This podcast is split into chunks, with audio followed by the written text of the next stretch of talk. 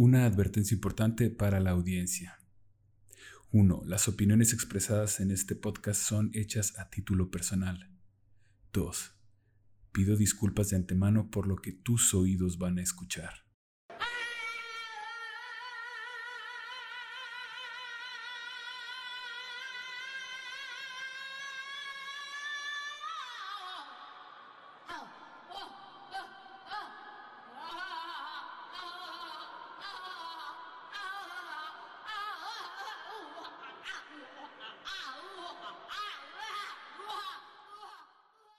Sobreviso, no hay engaño. Vamos al intro.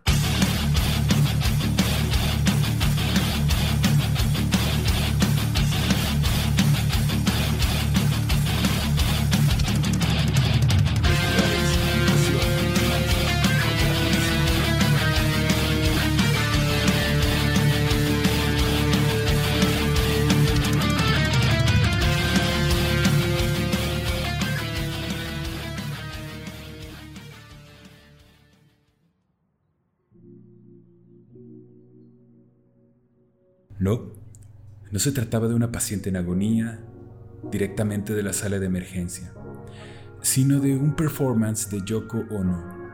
Así es, la mismísima viuda de John Lennon, ex integrante de la gran banda The Beatles. Esta presentación fue llevada a cabo en 2010 en el Museo de Arte Moderno de Nueva York. Y entonces en estos precisos momentos tal vez estás preguntándote si me escuchaste bien museo de arte. Estos alaridos son considerados arte y por tanto tienen un valor. Como también tiene valor la obra Comediante del artista italiano Mauricio Cattel. Realizada en 2019, Comediante es una obra que consiste en un plátano fresco adherido a la pared con cinta adhesiva. Y vaya que tiene valor, pues dos ediciones de la pieza se vendieron por 120 mil dólares estadounidenses en la feria de arte Art Basel en Miami Beach. Como dice la frase, la historia se repite. En México, a la fecha de la publicación de este podcast, se ha creado una gran polémica alrededor de la diseñadora mexicana Cecilia Calderón, ya que por la módica cantidad de 2.400 pesos mexicanos aproximadamente, puedes adquirir desde sus redes sociales prendas hechas con tela de jerga. Sí, jerga. La misma tela que utilizas para lavar tu carro o la mesa donde devoras tus taquitos o con lo que utilizas para limpiar cualquier superficie manchada. No solo es el hecho que el material pues básicamente es un insulto comparado con el precio, sino que las prendas también son bastante ordinarias.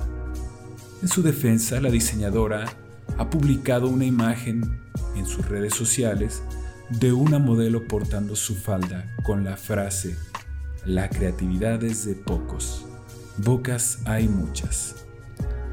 Habiendo escuchado los tres casos anteriores no podemos evitar preguntarnos, ¿por qué hay gente dispuesta a pagar por algo tan insignificante o por algo tan ordinario? Claro, aclaremos que las entradas para escuchar a la artista octogenaria no fueron gratuitas. Bueno, la respuesta es simple porque tienen un valor.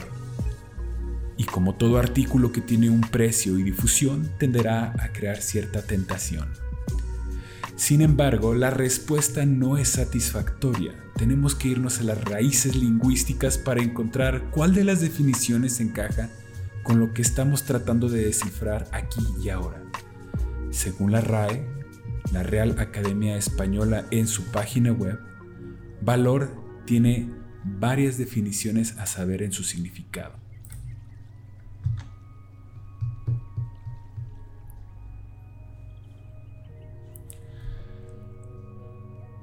Valor número 1. Grado de utilidad o aptitud de las cosas para satisfacer las necesidades o proporcionar bienestar o deleite.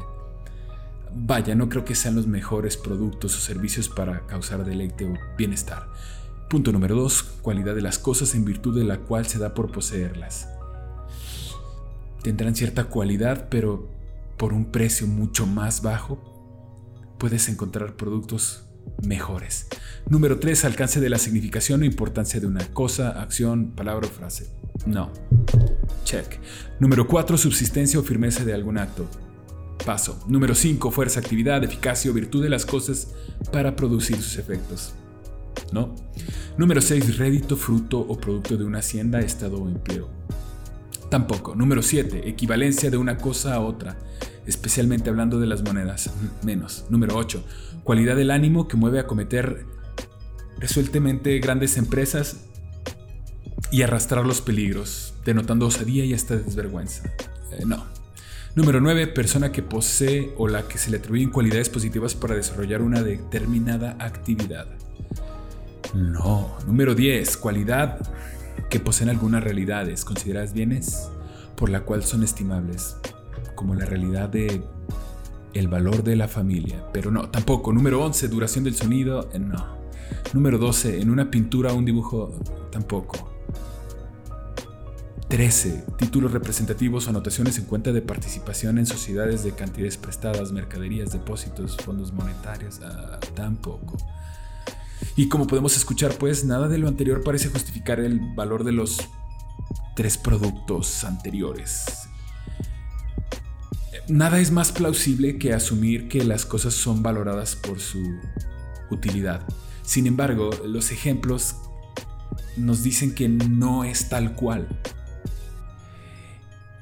Los viejos economistas se enfrentaron a una adversidad y una dificultad cuando querían entender el valor de las cosas por su utilidad, puesto que observaron que las cosas que tienen una utilidad mayor a veces son menos valoradas que otras cosas de utilidad menor.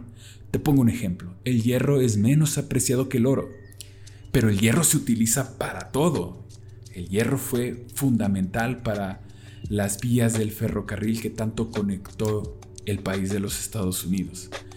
Este hecho parece incompatible con una teoría del valor y los precios basada en el concepto de utilidad y valor de uso. Entonces, se tuvo que repensar en nuevas teorías del fenómeno del valor y replantearse cómo es que se asigna el valor a las cosas.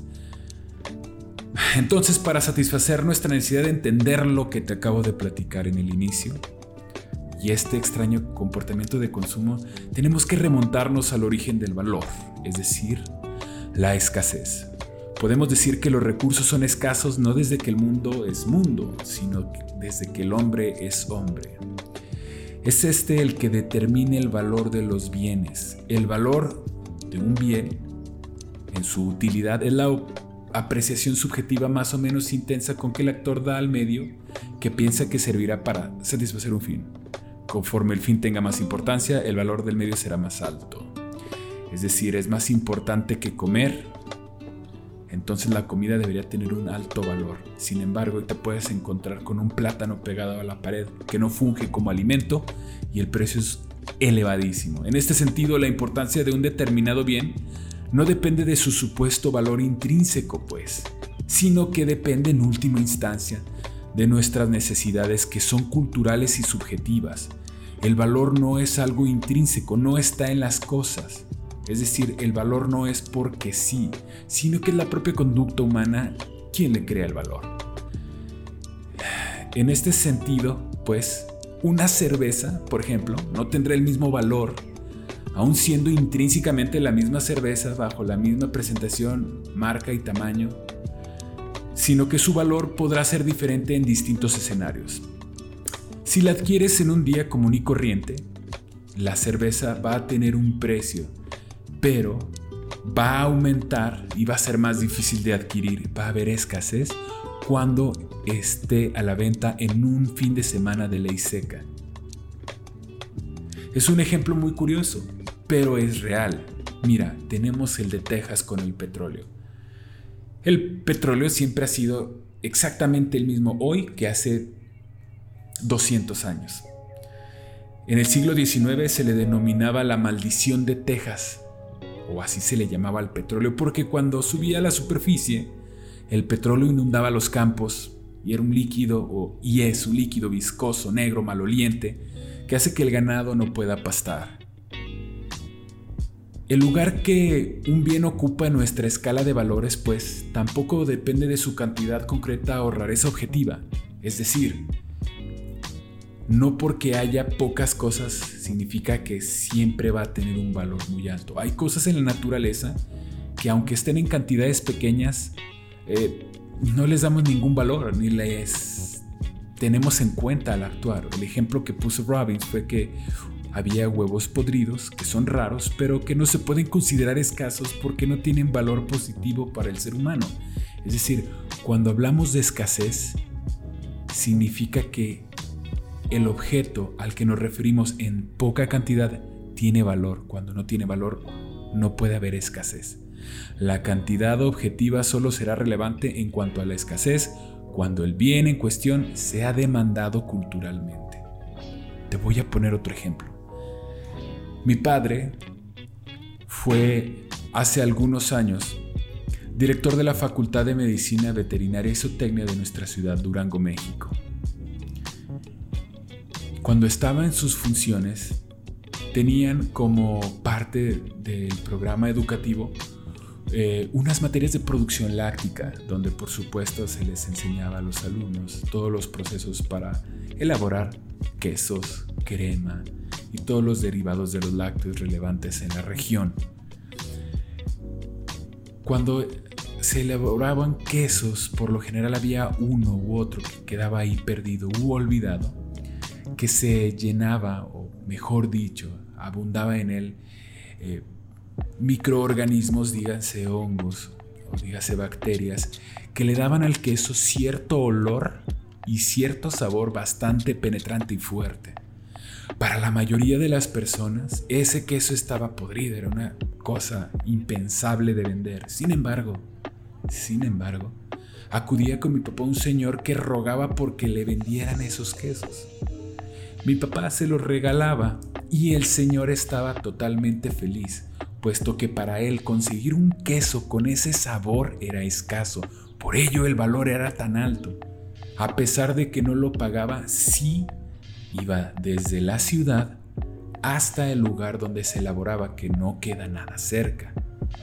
Y por tanto, para explicar en palabras simples los productos pues que hemos mencionado al principio de este podcast, el plátano adherido a la pared, la señora octogenaria que canta como una cabra en agonía y la falda hecha de jerga tienen un valor puesto que se presentan de manera escasa y te lo voy a explicar a modo personal. Sí, esta señora, esta artista entre muchas comillas y bastante grandes y negritas,